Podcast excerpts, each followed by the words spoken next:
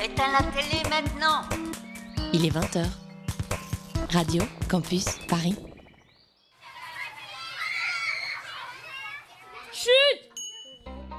Qui seront les nouveaux talents de demain et quelles idées mèneront le monde? Retrouvez-nous un lundi sur deux à 14h sur Radio Campus Paris, c'est La Relève et c'est uniquement sur le web.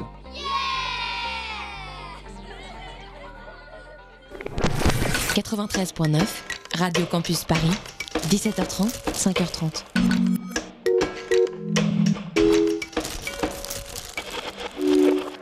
Le théâtre, le théâtre. Voulez-vous savoir ce que c'est que le théâtre? Euh, le théâtre, c'est un art du moment. On est en rapport direct avec les spectateurs. Pièce détachée, Il faut que le théâtre présente une autre forme, une autre manière de vivre. tous les lundis, de 20h à 21h, Finalement, le théâtre n'existe que par le regard du spectateur qui le fabrique. sur Radio Campus Paris. Le théâtre est pour tout le monde, pour vous comme pour les autres. Faut pas être exclusif. Bonsoir et bienvenue sur Radio Campus Paris. Il est 20h, vous êtes dans Pièces détachées, l'émission consacrée aux arts vivants en Ile-de-France. Et ce soir, nous recevons Pierre Blaise, directeur du Théâtre Main Nue, pour vous faire découvrir ce lieu situé au cœur du 20e arrondissement de Paris, ainsi que pour parler du métier de marionnettiste. Et en deuxième partie d'émission, il y aura notre habituel tour de table de l'actualité théâtrale. Nous parlerons de Rien ne saurait me manquer. J'ai découvert Pierre Rabhi sur mon iPhone 7, un texte d'Agathe Charnay mis en scène par Maya Ernest, présenté au Théâtre de la Reine Blanche jusqu'au 3 mars, et de Nuit Blanche, un texte d'Anne Rebinder mis en scène par Antoine Colneau, présenté au Théâtre Paris-Villette jusqu'au 8 mars. Et en pièce à lire, aujourd'hui, nous vous parlerons des Marchands de gloire, un texte de Marcel Pagnol, paru aux éditions de Fallois. Et aujourd'hui, avec moi pour faire cette émission, c'est Félix, Antoine qui n'est pas encore arrivé, et Camilla. Bonsoir. Bonsoir. Camilla, bravo, Bonsoir. le micro en l'air. Et ce soir à la technique, c'est Thomas Silla et Théo Albaric. Pièce détachée, les arts vivants à la radio. Moi j'aime beaucoup commencer mes éditos par parler de mes problèmes psychologiques. hein. Euh, comme plein de gens, je pense que été une enfant qui a été traumatisée par beaucoup de choses, hein, malgré les efforts considérables de mes parents pour empêcher les dommages collatéraux. Il y a trois grandes choses qui me terrorisaient. Donc c'était vomir, ça grosse pression de la part de ma mère depuis toujours, hein, interdiction d'en mettre à côté, sinon je te préviens, je t'en prends, je t'en fous une. Et la pression était si grande que finalement je vomissais toujours à côté. La deuxième chose qui m'angoissait terriblement, c'était quand on m'amenait, sous prétexte de me divertir, voir un spectacle de guignol sur la place du village avec tous les autres gamins. Alors j'avais beaucoup de mal à comprendre pourquoi les autres enfants se poilaient de rire devant un bonhomme en tissu qui donnait des coups de bâton à un autre bonhomme en tissu. En plus, moi je le trouvais super malsain, guignol. hein. C'était un gros coureur de jupons, il avait toujours un pote complètement bourré qui le suivait partout. Donc ça me pro- procurait de grosses crises d'angoisse. Et la dernière chose qui me terrorisait, alors ça c'était l'idée que je puisse avoir envie de vomir devant un spectacle de guignol. Ça c'était Pompon sur la Garonne. Heureusement, je crois que c'est jamais arrivé. Alors, enfin bref, donc aujourd'hui, 26 février 2018, je suis contente puisqu'à 30 balais, je peux enfin affirmer que les choses avancent. Euh, déjà, j'ai un peu moins peur de vomir puisque maintenant c'est moi qui nettoie, c'est bizarre, j'arrive toujours à viser. Mais surtout, il y a quelques mois, grâce à une amie qui est clown, j'ai découvert que l'art de la marionnette ne se résumait pas au vilain guignol hyper malsain que j'avais rencontré dans mon enfance. Non, non, non. Cette amie m'a présenté en fait sa coloc qui est marionnettiste et qui est actuellement en train de travailler sur un projet qui porte sur le cosmos où les marionnettes se trouvent être des cailloux. Alors là, ça y est, me voilà intriguée, me voilà même un peu excitée. On est bien loin de mes souvenirs d'enfance et je me suis dit, mais c'est pas possible. Comment ça se fait que je n'ai jamais assisté à un spectacle de marionnettes depuis mes 8 ans? Et par curiosité d'ailleurs, j'ai regardé les archives de notre émission Pièces détachées, qui est quand même une émission aux arts vivants. Rien, bah rien sur l'art de la marionnette depuis 2014. Voilà, donc moi ce soir, je suis très contente que Pierre Blaise, directeur du théâtre Main Nue, ait accepté mon invitation pour venir nous parler de son lieu, donc dédié aux têtes de marionnettes et arts associés, mais aussi du métier de marionnettiste dont on parle si peu. Bonsoir Pierre.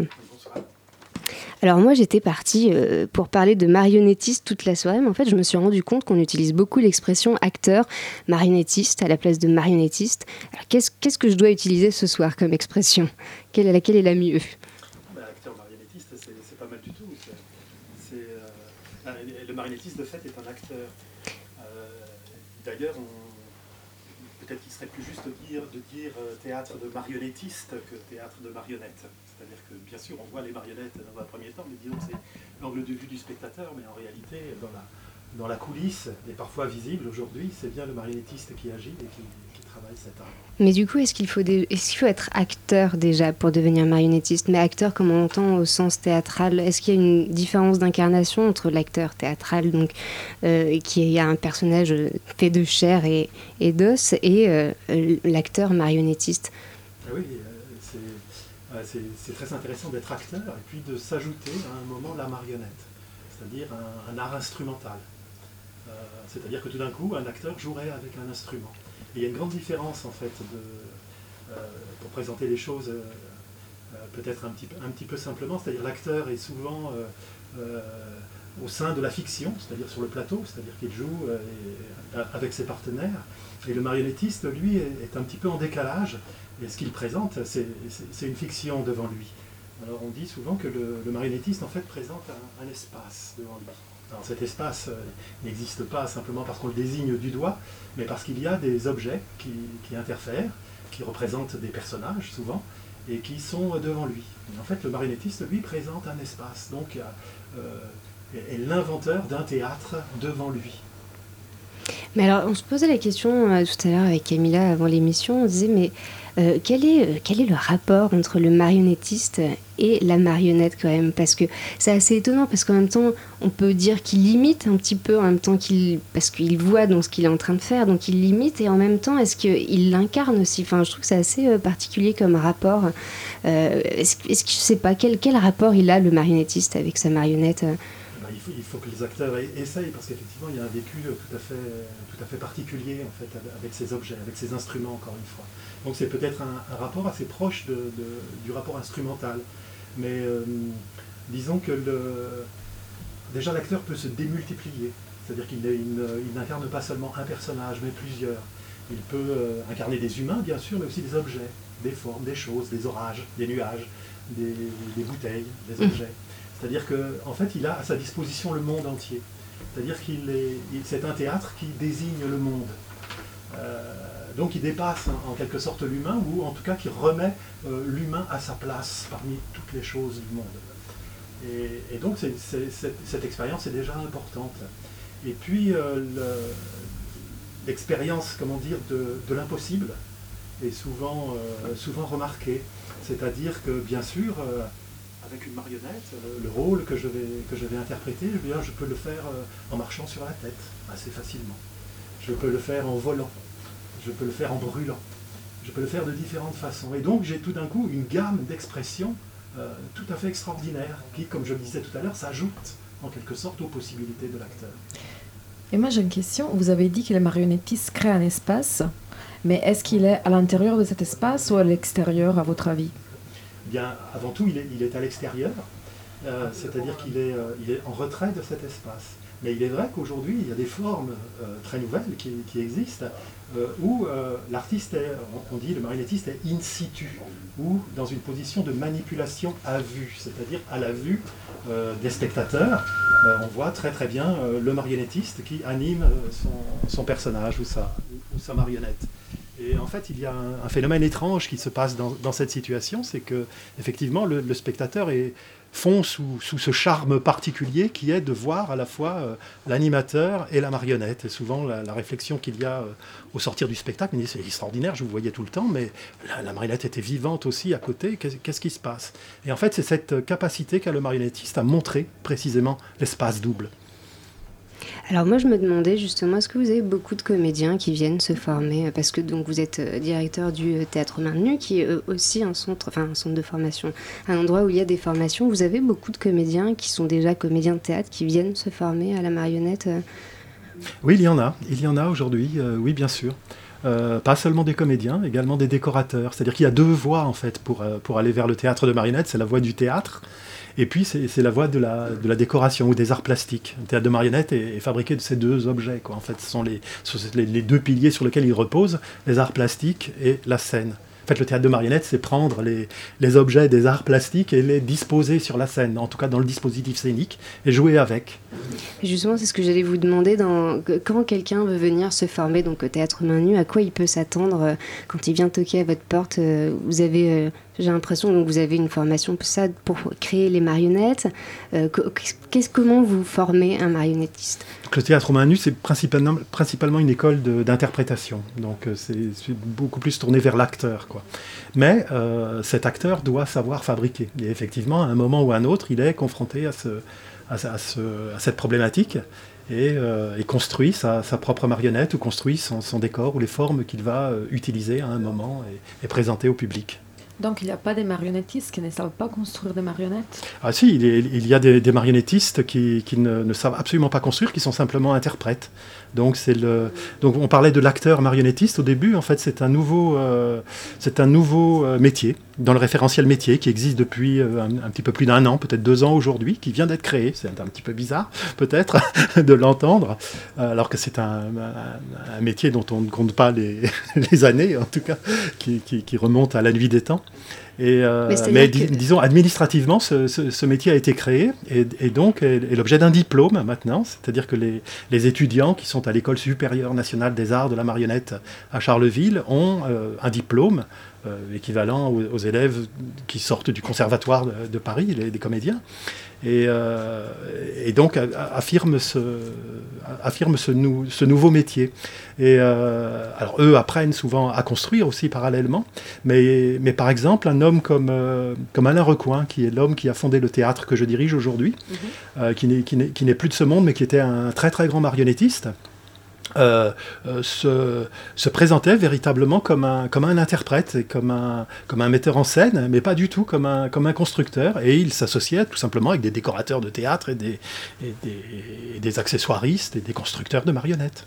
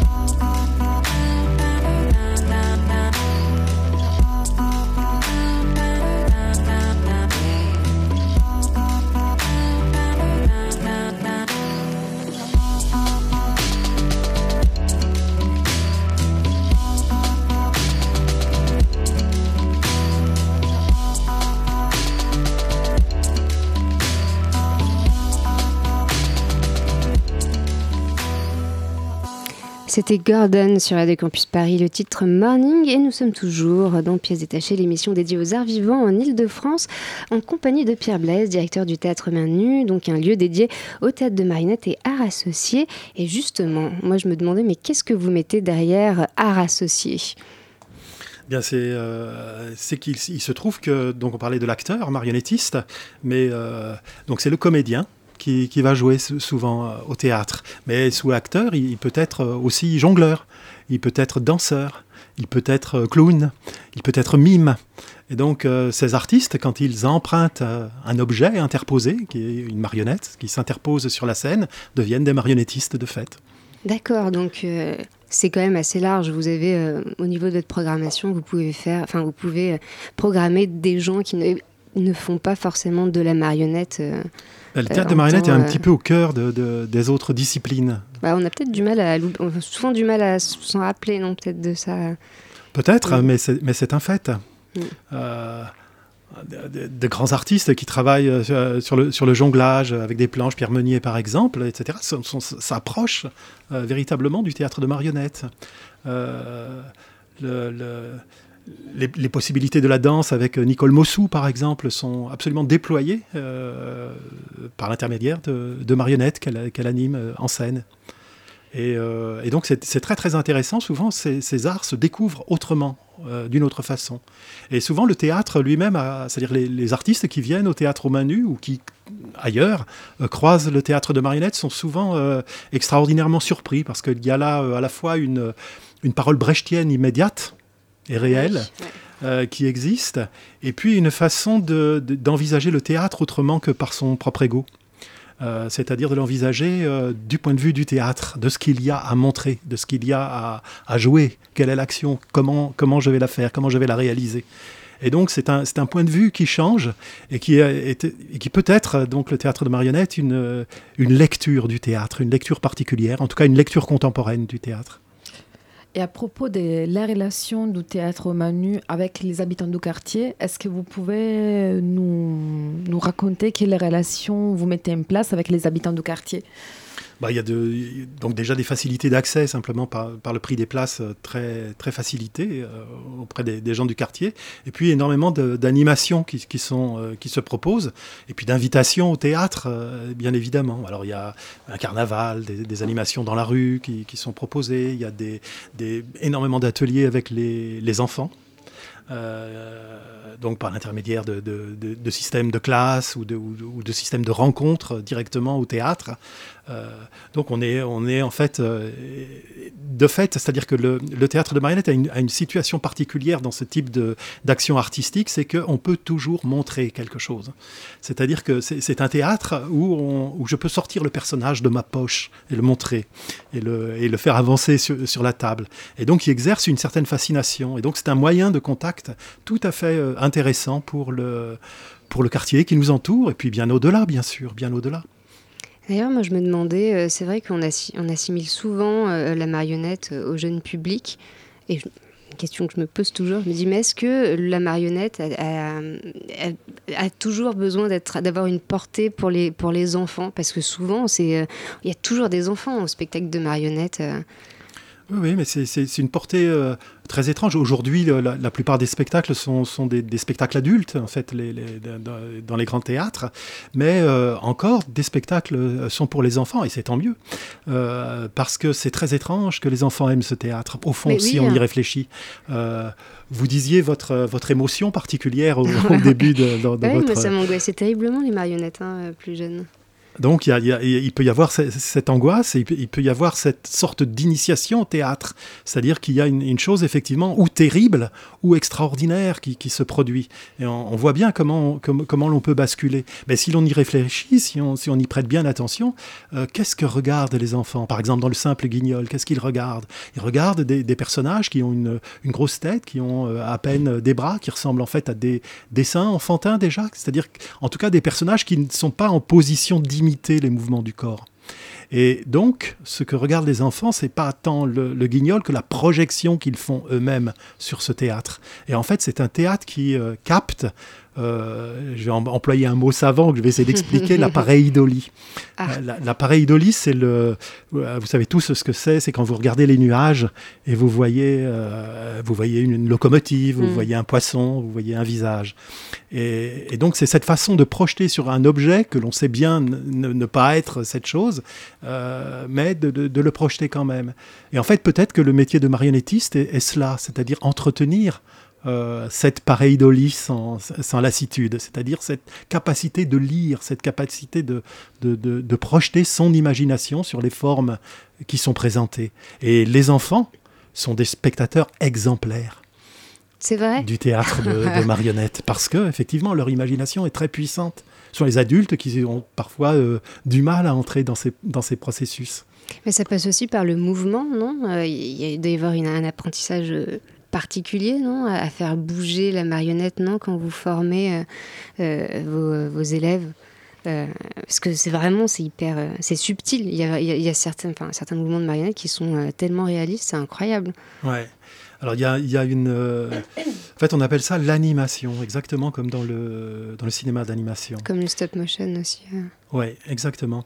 Et donc, il y a un des professeurs, Gilbert Épron, donc, qui a, qui a comment dire, formulé une, une méthode qui permet de, à la fois qui est faite de, moyens mnémotechniques et d'approche de, de, ces techniques, donc qui effectivement se fonde sur, euh, sur l'appareil d'Oli, bien sûr, mais sur l'immobile, par exemple, très bizarrement, et sur l'appel du mouvement, sur le, le, mouvement qui se fait, sur les, sur les différentes possibilités du mouvement et, et, leur enchaînement, la direction, etc., la respiration et d'autres euh, objets. Et donc c'est une technique en fait qui, s'apprend et qui euh, en, étant appliquée permet effectivement de rendre euh, tout à fait vivant un objet conçu pour le, pour le théâtre de marionnettes, voire des objets qui ne sont pas conçus pour le théâtre de marionnettes et qui sont empruntés, mais qui servent quand même pour le, pour le théâtre de marionnettes.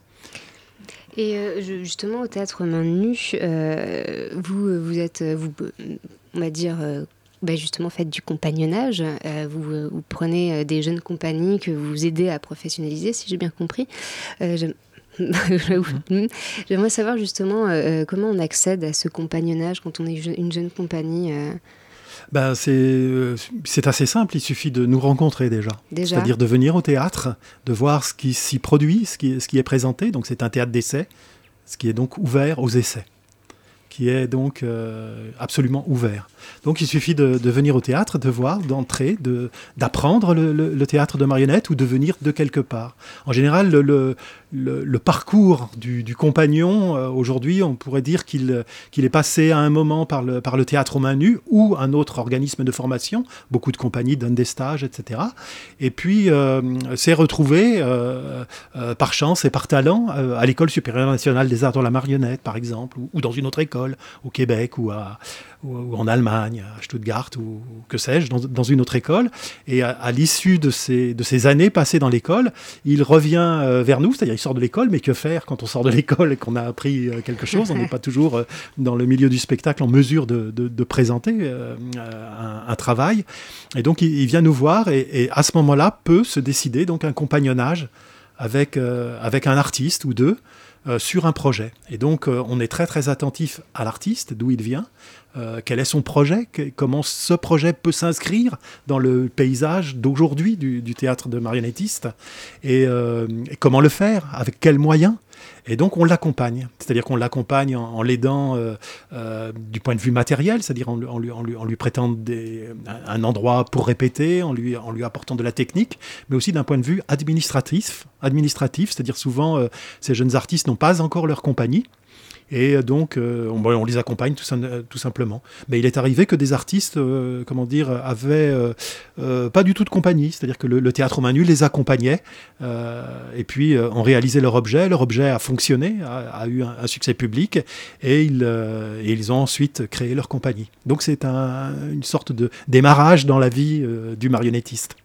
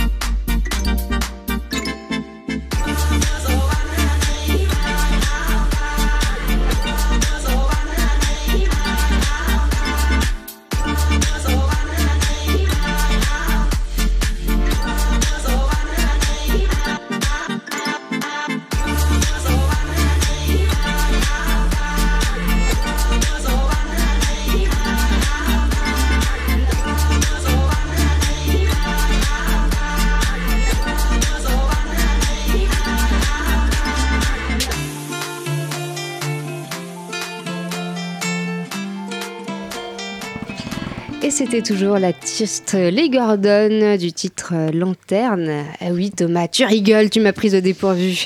Et nous sommes toujours dans Pieds détachés, l'émission consacrée aux arts vivants et toujours en compagnie de Pierre Blaise, le directeur du théâtre Main Nue, euh, lieu dédié euh, au théâtre de marionnettes et arts associés. Alors Camilla. Oui, donc vous avez participé à la génération des marionnettistes engagés au Théâtre national des Chaillots par Antoine Vitesse. Quoi a changé depuis pour les théâtres des marionnettes? Euh, pas mal de choses, mais déjà cette, euh, cette période était très très particulière. C'était la première fois qu'un théâtre national accueillait en son sein, en son ventre, comme il mhm. disait, le petit théâtre, le petit théâtre dans le ventre du grand. Et donc il y a eu pendant dix ans une expérience tout à fait unique en, en France, dans toute la France, c'est que pendant dix ans, il y a eu des marionnettistes qui ont pu euh, présenter des créations. C'était un théâtre des créations. Et, et c'était un théâtre de création qui était considéré comme le théâtre des acteurs exactement pareil, c'est-à-dire du point de vue des salaires et du point de vue de l'assistance technique.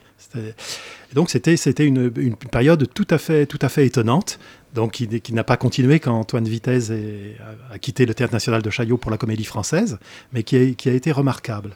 Mais entre temps, il s'est passé beaucoup beaucoup beaucoup de choses. La, profession s'est rassemblée et a, a, constitué un mouvement, plusieurs mouvements, donc les saisons de la marionnette notamment, qui ont permis euh, d'obtenir, d'avoir euh, donc des, des, des, acquis. En tout cas, des théâtres, tout d'un coup, se sont euh, euh, vus référencés comme euh, présentant au public des spectacles de marionnettes, des, des lieux missionnés marionnettes, en, quelque sorte. Et puis, et puis, il y a eu donc l'acquisition de ce métier dont, dont, dont je parlais récemment, donc qui est une, une grande acquisition, et pour euh, très bientôt, nous l'espérons, la, constitution de CNM, c'est-à-dire de, Centres nationaux de la marionnette. Donc, qui, seraient un petit peu les, équivalents des centres nationaux du cirque ou d'autres arts. Euh, donc pour bientôt, on les attend. Euh, les, cahiers des charges sont en train de, se monter. Donc c'est une, situation qui est euh, en train de, s'enjoliver, je dirais, pour le, marionnettiste aujourd'hui. Donc beaucoup de choses ont changé, mais très très lentement, puisque la période de vitesse à Chaillot, c'était les années 80-90. Et là, vous êtes euh, justement président de l'association des théâtres de marionnettes et arts associés depuis 2009. Euh, alors, si j'ai bien compris, il s'agit d'une association qui remplit différentes missions pour promouvoir donc l'art de la marionnette, mais aussi pour créer le dialogue dans la profession. Euh, bah, moi, je me demandais quelles sont les actions concrètes que justement vous mettez en place avec cette association pour promouvoir l'art de la marionnette. Ben, en tout cas, c'est les, résultats dont, je vous parlais. oui, mais c'est une sorte de plateforme. Hein. J'ai l'impression que, enfin, moi, je la vois un peu comme ça cette association, non? Vous êtes un peu au milieu mmh. et vous vous distribuez, vous renseignez. Tout à fait. Alors, je ne suis plus président. Je, y a, les présidents font deux mandats et puis, euh, et puis d'autres, d'autres viennent. En fait, il y a, une, il y a une, comment dire, un roulement démocratique, en quelque sorte, dans cette, dans cette association qui est, qui est très important. Et, euh, mais effectivement, c'est, c'est, euh, c'est l'association qui rassemble toute la profession, c'est-à-dire tant du, du point de vue des observateurs et des opérateurs, des programmateurs, que des artistes et des artistes de, de toute tendance, je dirais, c'est-à-dire pas de tendance esthétique, mais des, des constructeurs, des, des, des scénographes, des, acteurs, bien évidemment, etc. Et donc, euh, c'est un petit peu le l'endroit où l'on peut s'initier euh, au théâtre de marionnettes simplement en, ouvrant le site et, en regardant ce qu'il y a. Donc il y a des liaisons qui sont importantes vers notamment un portail des arts de la marionnette, euh, qui est un, une sorte de, de, site où l'on peut voir les objets numérisés en fait euh, des, des, artistes d'aujourd'hui, mais aussi des artistes du passé. Et puis il y a ce travail avec les musées, il y a ce travail avec les, avec les théâtres qui, qui, qui existent et qui effectivement ont fait avancer considérablement le, euh, la profession, en tout cas la reconnaissance pour ce métier, au-delà des préjugés que, l'on peut en avoir encore, euh, encore aujourd'hui. Mais cela va de l'avant, comme je le disais. Hmm. Oui, j'ai une question hmm. débile à vous poser. Euh, je, me disais, mais euh, chaque compagnie, justement, à chaque fin de spectacle, qu'est-ce que vous faites des marionnettes? Parce que c'est pas comme un costume. Un costume, vous le pliez, vous le mettez dans un placard. Les marionnettes, euh, différentes tailles. Est-ce que vous les, les, les, compagnies en général les gardent? Ou justement, est-ce que vous les, qu'est-ce que vous les bazardez Ah oui, mais c'est euh, effectivement, c'est-à-dire, il reste quoi du, théâtre de marionnettes d'il y a 500 ans? Qu'est-ce qu'il reste? Il reste ces marionnettes, beaucoup plus que les textes. Parfois, il reste des bribes de dramaturgie, mais souvent, ce sont les marionnettes. Et donc, c'est à travers ces objets que l'on peut imaginer les dramaturgies de l'époque. Donc, ce sont des objets extrêmement importants aujourd'hui pour pour le théâtre. Et donc, les musées euh, en sont très friands. Mais notamment, il y a la Bibliothèque nationale de France, stock des marionnettes, de grands marionnettistes qui, déposent leurs marionnettes à la fin de leur vie, qui donnent, qui font des dons. Euh, et donc, on peut voir euh, ces marionnettes numérisées aussi sur le site de la Bibliothèque nationale de France. Et puis, il y a hum, il y a, euh, le, nom m'échappe du, musée, mais à Lyon, il y a un très très grand musée de, la marionnette. Il y a Amiens également un musée. Euh, donc il y, a, moyen de voir ces, objets, de voir comment ils ont été euh, utilisés. Pardon, est-ce que dans votre théâtre, il y a un cimetière de marionnettes? Ah C'est joli comme, comme expression. Ben, c'est-à-dire euh, comment dire, ce sont des objets donc, donc surtout dans une école qui, arrivent à, revivre qui ne, qui ne restent pas euh, forcément euh, enfermés dans, dans, des mâles. Mais il est vrai que, que, certains n'ont pas vu le jour de, depuis longtemps.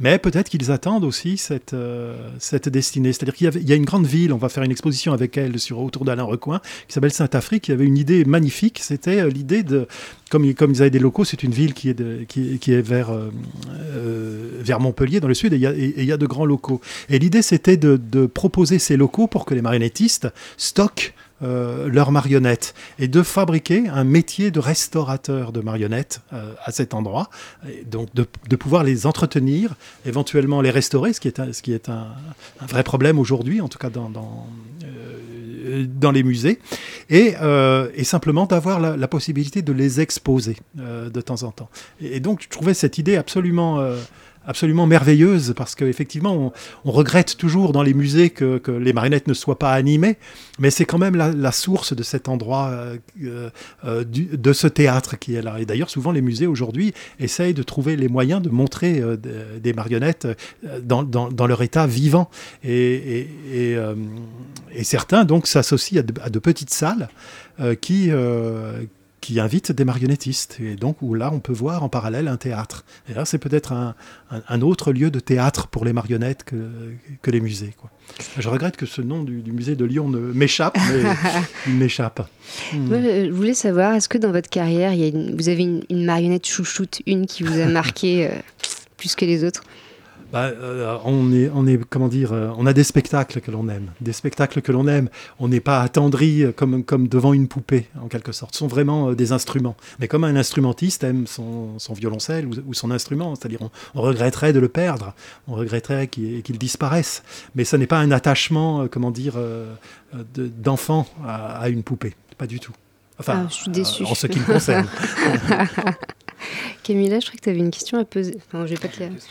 Ah, vas-y, Félix. Est-ce que ça arrive qu'un qu'un acteur marionnettiste euh, puisse euh, faire prendre vie la marionnette d'un autre acteur marionnettiste? Ou est-ce que c'est vraiment propre à chaque acteur marionnettiste? Ça fait partie d'eux quelque part non, non, non, bien sûr, c'est un travail théâtral. Donc les marionnettes passent de l'un à l'autre. Et, et, les rôles, notamment, passent de l'un à l'autre. C'est-à-dire un acteur marionnettiste peut très bien euh, incarner Cyrano à un moment et puis euh, la lune en même temps. par exemple quelqu'un qui crée. Mais tout d'un coup, passer sa marionnette à quelqu'un d'autre parce qu'il y a nécessité dans la, dans la scénographie, dans, la, dans, le, dans le jeu ou dans la, dans, ou dans la technique. et c'est un autre qui prend, qui prend le rôle. Est-ce qu'il peut arriver qu'au-delà mm. d'un même spectacle, un acteur marionnettiste crée une marionnette, fait un spectacle avec, cet acteur marionnettiste décède ou, continue euh, son chemin et, cette marionnette est là dans un théâtre, est-ce que c'est sacrilège qu'un autre acteur marionnettiste s'en empare ou pas?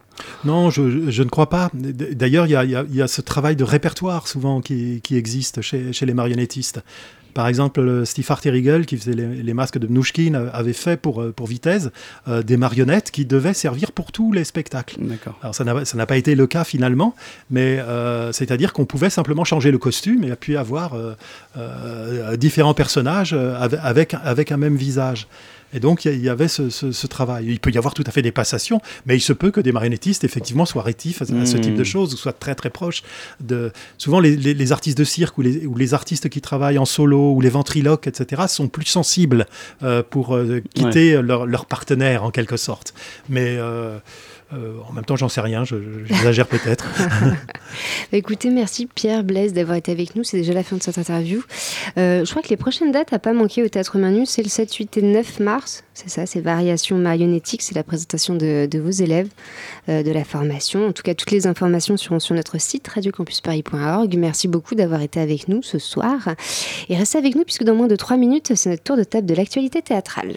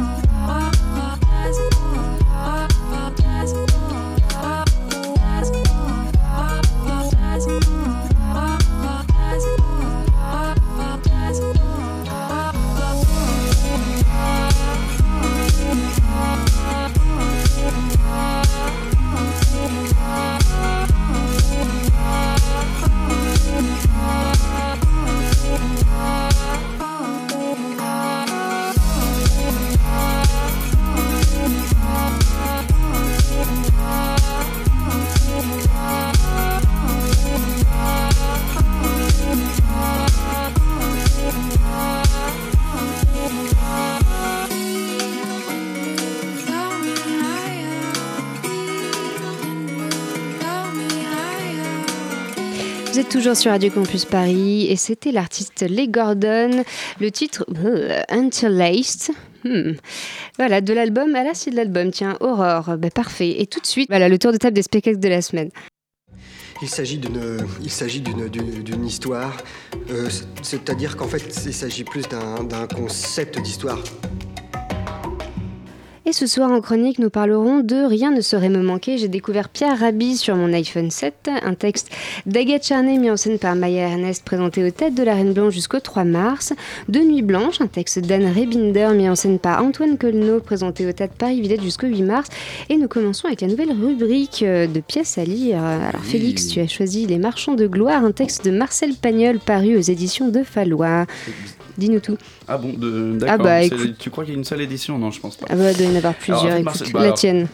alors c'est pas pour rétablir un peu la vérité au début de début de cette chronique, c'est pas que de Marcel Pagnol, c'est une pièce qui a quatre mains et euh, donc il y a celle de Marcel Pagnol évidemment et celle de Paul Nivois qui est dramaturge et scénariste, ami de Pagnol et euh, donc enfin c'est leur deuxième pièce euh, ensemble, mais c'est la première pièce que signe Pagnol de son vrai nom.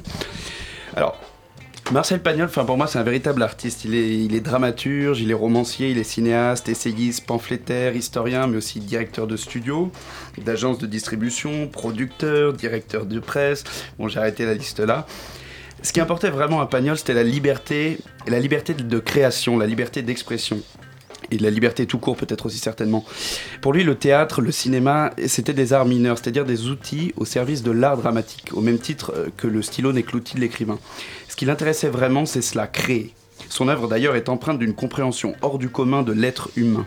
Il ne condamne jamais ses personnages, ni ne les juge. Chacun a sa chance, son histoire. Les pires actions sont toujours pardonnées, d'ailleurs. L'homme n'est jamais maître de son destin. Ce qui définit Pagnol aussi, évidemment, c'est le Sud C'est le Sud et là où c'est un malin, c'est que loin de faire de la littérature régionale, Pagnol a réussi à faire du Garlaban et du pic montagneux qui domine, qui domine au bagne et sa région le centre du monde, en traitant des situations universelles dans des toutes petites histoires auxquelles on s'identifie pleinement. Bon, évidemment, on connaît tous ses films, sa littérature. Moi, en fait, ce qui m'a ramené un peu à cet auteur, c'est de relire la série Marius, Fanny et César, qui ont été des succès au théâtre comme au, grand écran. Mais évidemment, ce ne sont pas de ces classiques-là que j'ai voulu euh, parler ce soir dans cette rubrique. En ce centenaire de la fin de la Grande Guerre, on arrive, j'avais envie de oui, présenter Félix, un peu bien. tu vois, d'ouvrir un petit peu. Je connaissais pas, ça me fait plaisir. tu vois, je suis là, je vais rester Connu au poli. bataillon. ouais.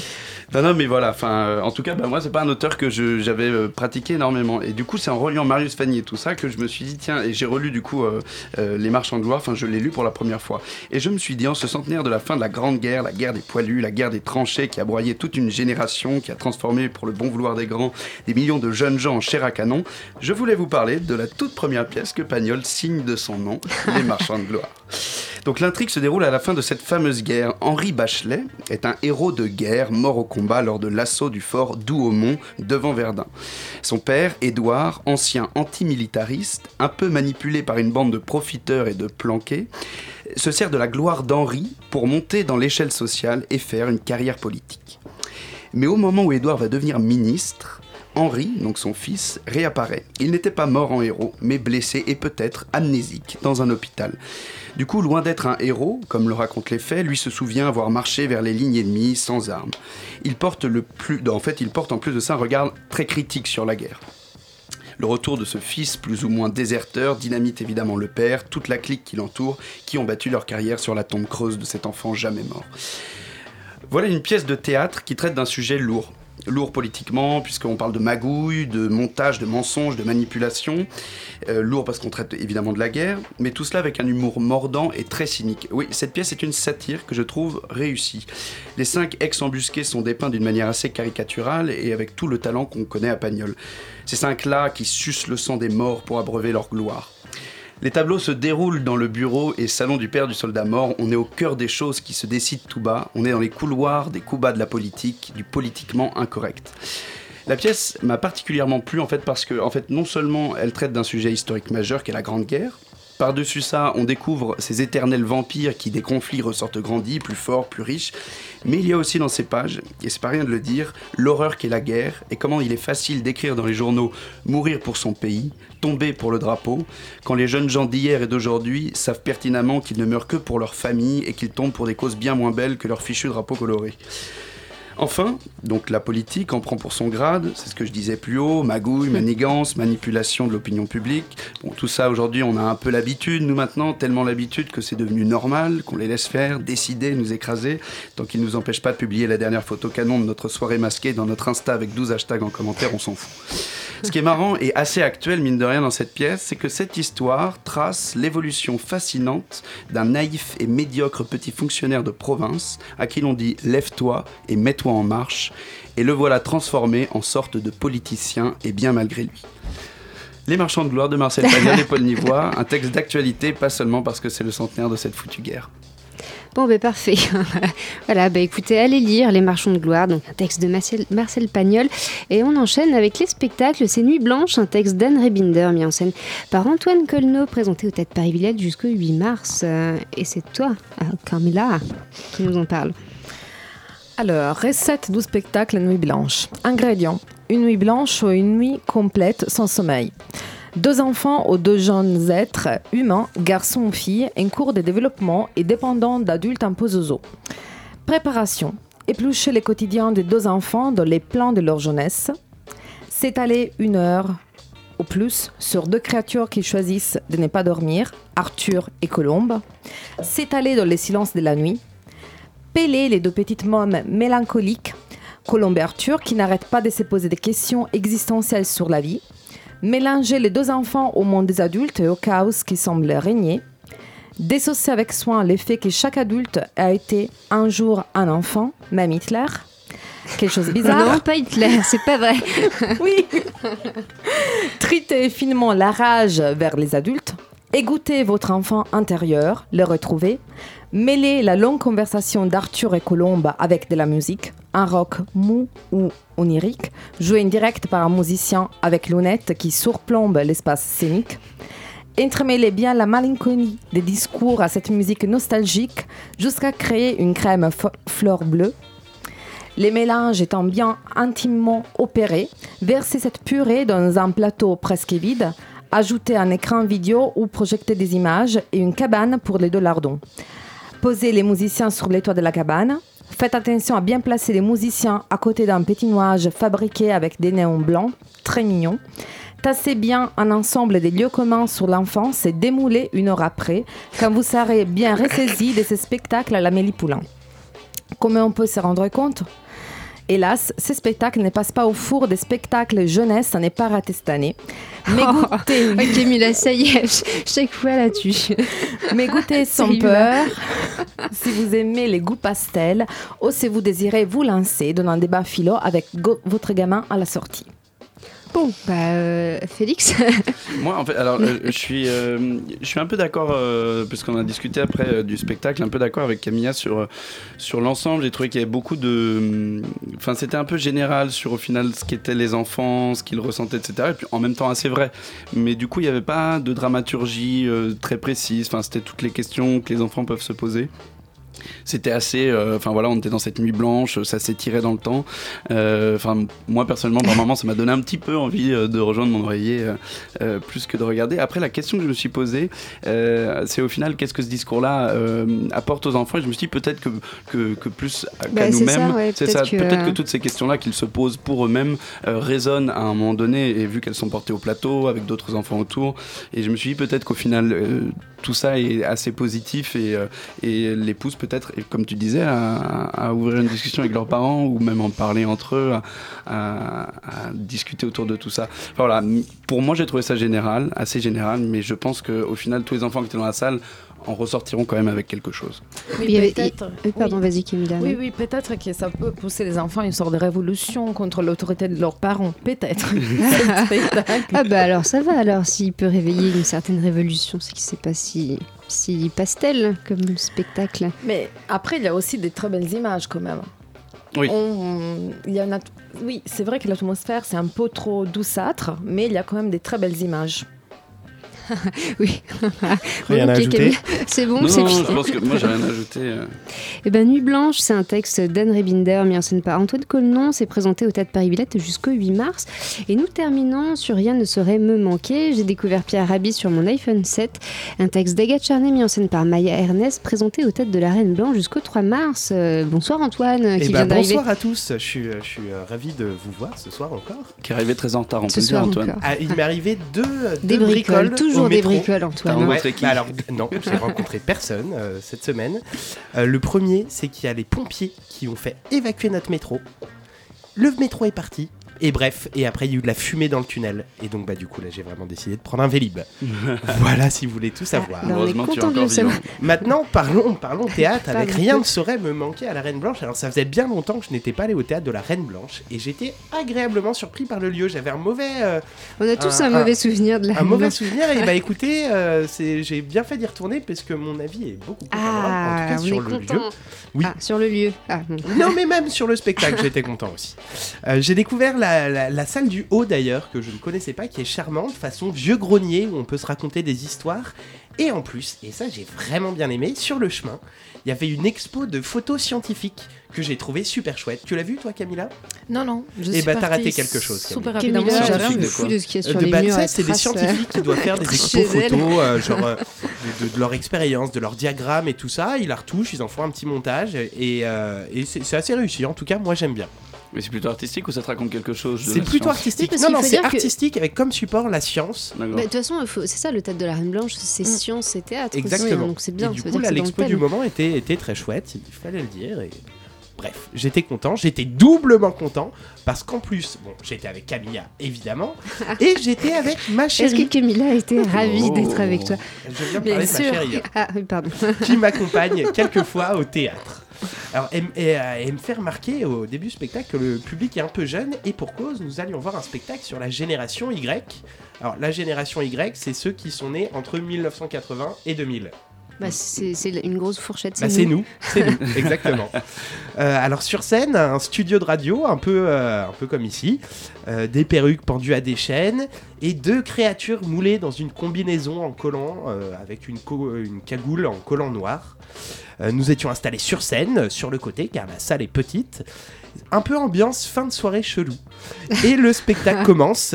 Une troisième créature surgit et nous questionne sur le bonheur. Alors moi, dans un premier temps, je répondais à toutes les questions et je me suis dit, Ah, en voyant Camilla et, et ma chérie Palvé, que c'était un piège. Alors j'ai arrêté de répondre à toutes les questions.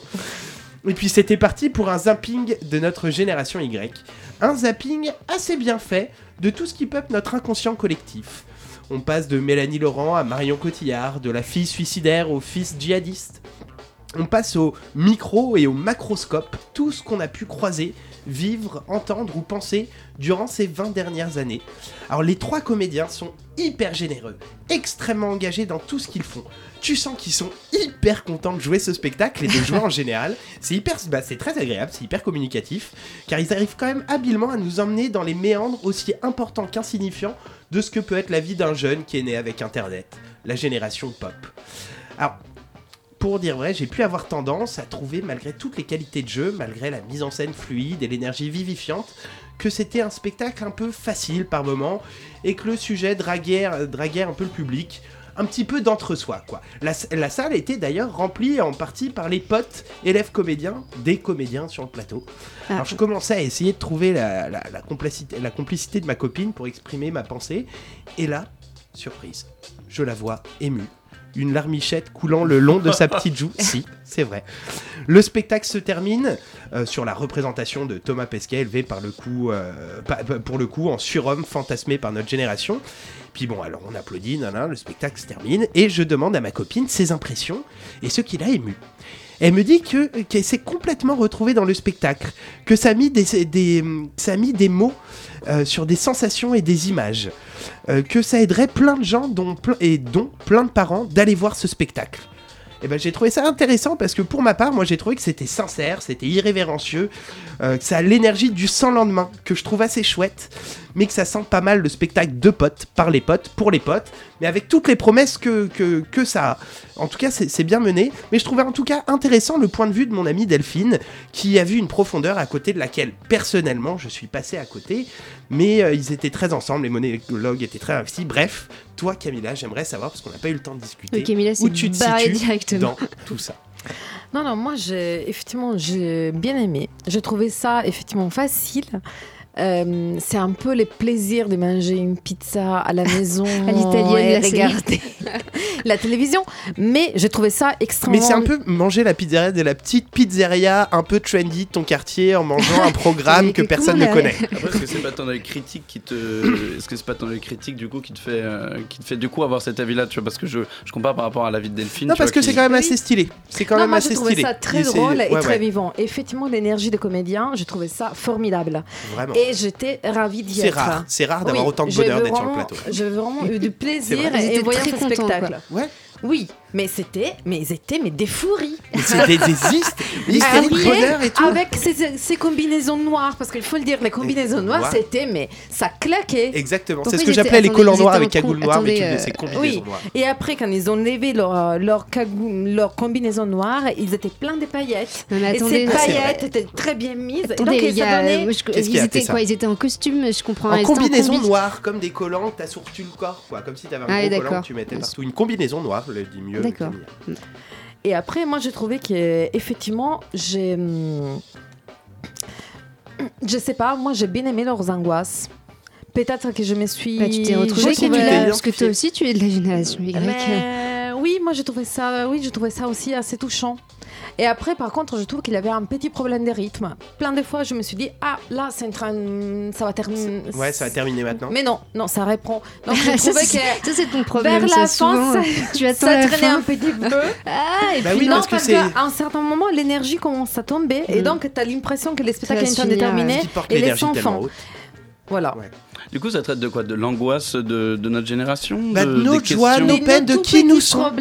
c'est nous au microscope et nous vraiment dans notre environnement général de tout ce qui nous entoure. C'est bien huilé, c'est Et moi, bien je trouve vu. ça toujours délicat justement de parler de la génération Y parce qu'on peut souvent tomber dans des euh, gros clichés. Exactement, euh, et je trouve qu'ils sont pas non plus tombés dans le cliché, c'est leur force. Et du coup, c'est un tableau où ça pose des questions, où ça t'amène à une bah, réflexion. tu es curieux, Félix, c'est bien. Bah, non, en Mais fait, non, non, mais je- t'as raison, je pose-nous des questions parce que je- c'est pas si facile d'en sort. Je parler. suis curieux parce que j'étais en, cours avec euh, la metteur en scène Ah, en fait. et ça m'intéressait de- d'avoir votre avis sur ce spectacle que je n'ai pas vu mais que j'irai Oui. certainement voir. Non, moi je te conseille d'a- d'aller absolument le voir. C'est un ensemble des tableaux. Et il y a quand même ces fils rouges pendant tous les tableaux. D'accord. Et après, moi, j'ai trouvé que aussi les textes, c'est très bien écrit. Il y a quand même, euh, c'est très dynamique. C'est, ils sont, les textes, ils sont drôles. Ouais, ouais, ils sont drôles, ils, ils sont bien Donc faits. un je trouve que c'est un peu limité, euh, je sais pas encore. Et après quel- aussi les faux débats. J'ai adoré. Il y a, Ah, les faux débats radiophoniques. Oui, les faux Hashtag euh, débats. comme ici, quoi. Oui, les Ah faux non, débats. mais surtout ouais. les visages de la comédienne. Ouais. Elle est- quand elle est Ouais, en train de faire une, tous elle est pas mal, ses visages Agathe, avec la, la langue, qu'elle fait des trucs horribles. C'est trop bien. Ouais, ouais, et ça. C'est bien Camilla, marche. tu as aimé certaines choses, on est content. Hein. Eh ben, allez voir, rien ne saurait me manquer. J'ai découvert Pierre Rabhi sur mon iPhone 7. C'est un texte d'Agathe Charnay, mis en scène par Maya Ernest. C'est présenté aux têtes de la Reine Blanche jusqu'au 3 mars. On a également parlé de Nuit Blanche, un texte d'Anne Rebinder, mis en scène par Antoine Colneau, présenté aux têtes Paris Village jusqu'au 8 mars. Et du texte Les Marchands de Gloire de Marcel Pagnol. En première partie, euh, nous avons eu la chance de recevoir Pierre Bla- Pierre Blaise, directeur du Théâtre aux Mains Nues, une plateforme dédiée aux têtes de marionnettes et arts associés. Cette émission a été préparée et présentée par Tessa Robinson avec la complicité de Félix Beauperrin, Camilla Pizzichillo. Oh, Pizzichillo, pardon. Pizzichillo, de la pizza devant la télévision. Camilla. Antoine Declerc est réalisé par Thomas Silla et Théo Barry qui est... Ah, c'est Yumi. Euh, Yumi, incroyable, vous êtes là? Mais euh, comment ça, incroyable, vous êtes là Mais vous étiez pas là la dernière fois où on moi j'étais là. Mais c'est toi qui es jamais là, nous on est tout le temps là. Oui, c'est ça, oui. Ah oui, c'est ça. On en reparle. Euh, on en reparle. Alors ce soir, on va faire un truc exceptionnel. On va passer de la nouveauté, comme d'habitude. On va passer des ré- trucs de réédition, comme d'habitude. Et par contre, un truc exceptionnel, on va aller écouter du punk estonien. Mais c'est comme d'habitude, ça aussi, non Mais non, là, là vraiment, on est, on est allé carrément chercher encore plus loin que d'habitude. Et euh, franchement, j'ai galéré. Donc, faut écouter cette émission. Ça va être terrible. Pendant trois semaines, on va passer du punk estonien. Et franchement, ça, ça. Ah bah Il y, a- super. il y a que Yumi, il y a que Radio Campus Paris pour le faire. Bah, Il n'y a, que Yumi, hein, ça c'est sûr. bah, restez connectés sur le 93.9 FM. Nous, on se retrouve lundi prochain, même heure, 20h, 21h. En attendant, très belle soirée à vous sur Radio Campus Paris.